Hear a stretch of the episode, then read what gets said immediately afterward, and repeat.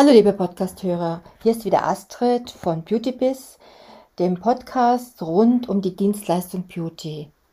Gestern hatten wir darüber gesprochen, was für Vorteile es hat, seine Stammkunden zu kennen erstmal, was ist ein Stammkunde, zu pflegen und eventuell den einen oder anderen aus der Kartei auszumisten. Heute geht es weiter, mehr nach dem Intro.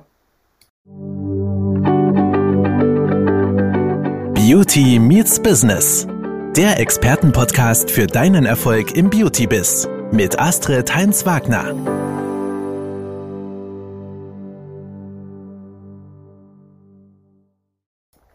Heute habe ich vier Punkte zusammengetragen, was bei der Pflege der Stammkundschaft vermieden werden sollte.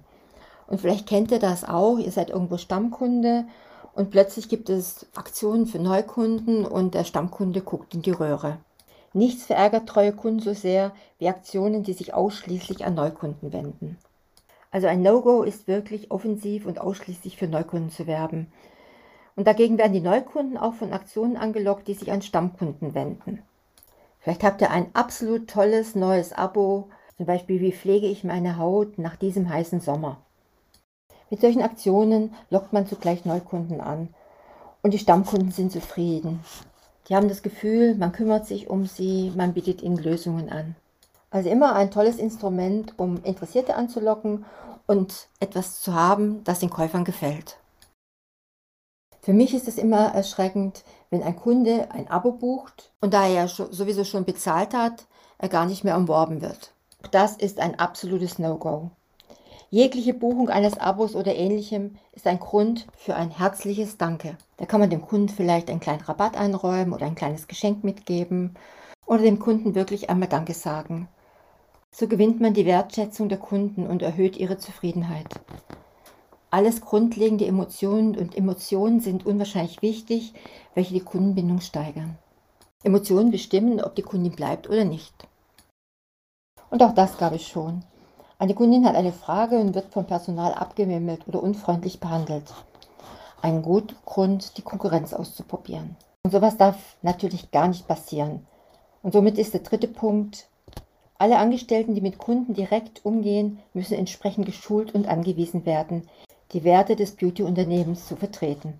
Das Personal sollte im besten Fall Zugriff auf die persönlichen Daten und Informationen über bisherige Käufe, Behandlungen etc. haben dann können Sie wirklich im Gespräch richtig reagieren und kommunizieren. Aber natürlich unter Berücksichtigung des Datenschutzes. Und was ist los? Und das passiert auch dem Besten, wenn einmal ein Fehler passiert. Ganz wichtig, jetzt bloß nichts vertuschen und verschweigen. Der vierte Punkt lautet daher Mut zum Fehler. Den Fehler bedeuten auch, sich menschlich zu zeigen. Und eine gute Fehlerkultur im Betrieb spricht wieder die Emotionen an. Und das hatten wir ja schon. Emotionen sind für unsere Kunden unwahrscheinlich wichtig. Wenn man sich also einen Patzer geleistet hat, hilft nur eins. Dazu stehen, sich entschuldigen und Wiedergutmachung leisten. So kann man den Image-Schaden gering halten und den Fehler sogar noch für eine positive PR ausnutzen. Ja, diese vier Punkte zu vermeiden, ist schon mal ein guter Anfang.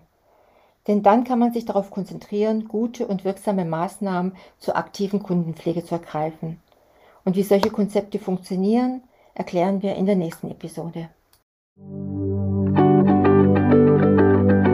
Das war Beauty Meets Business, der Expertenpodcast mit Astrid Heinz-Wagner. Du möchtest keine neue Folge verpassen? Dann abonniere uns jetzt bei Spotify und Apple Podcasts. Bis zum nächsten Mal.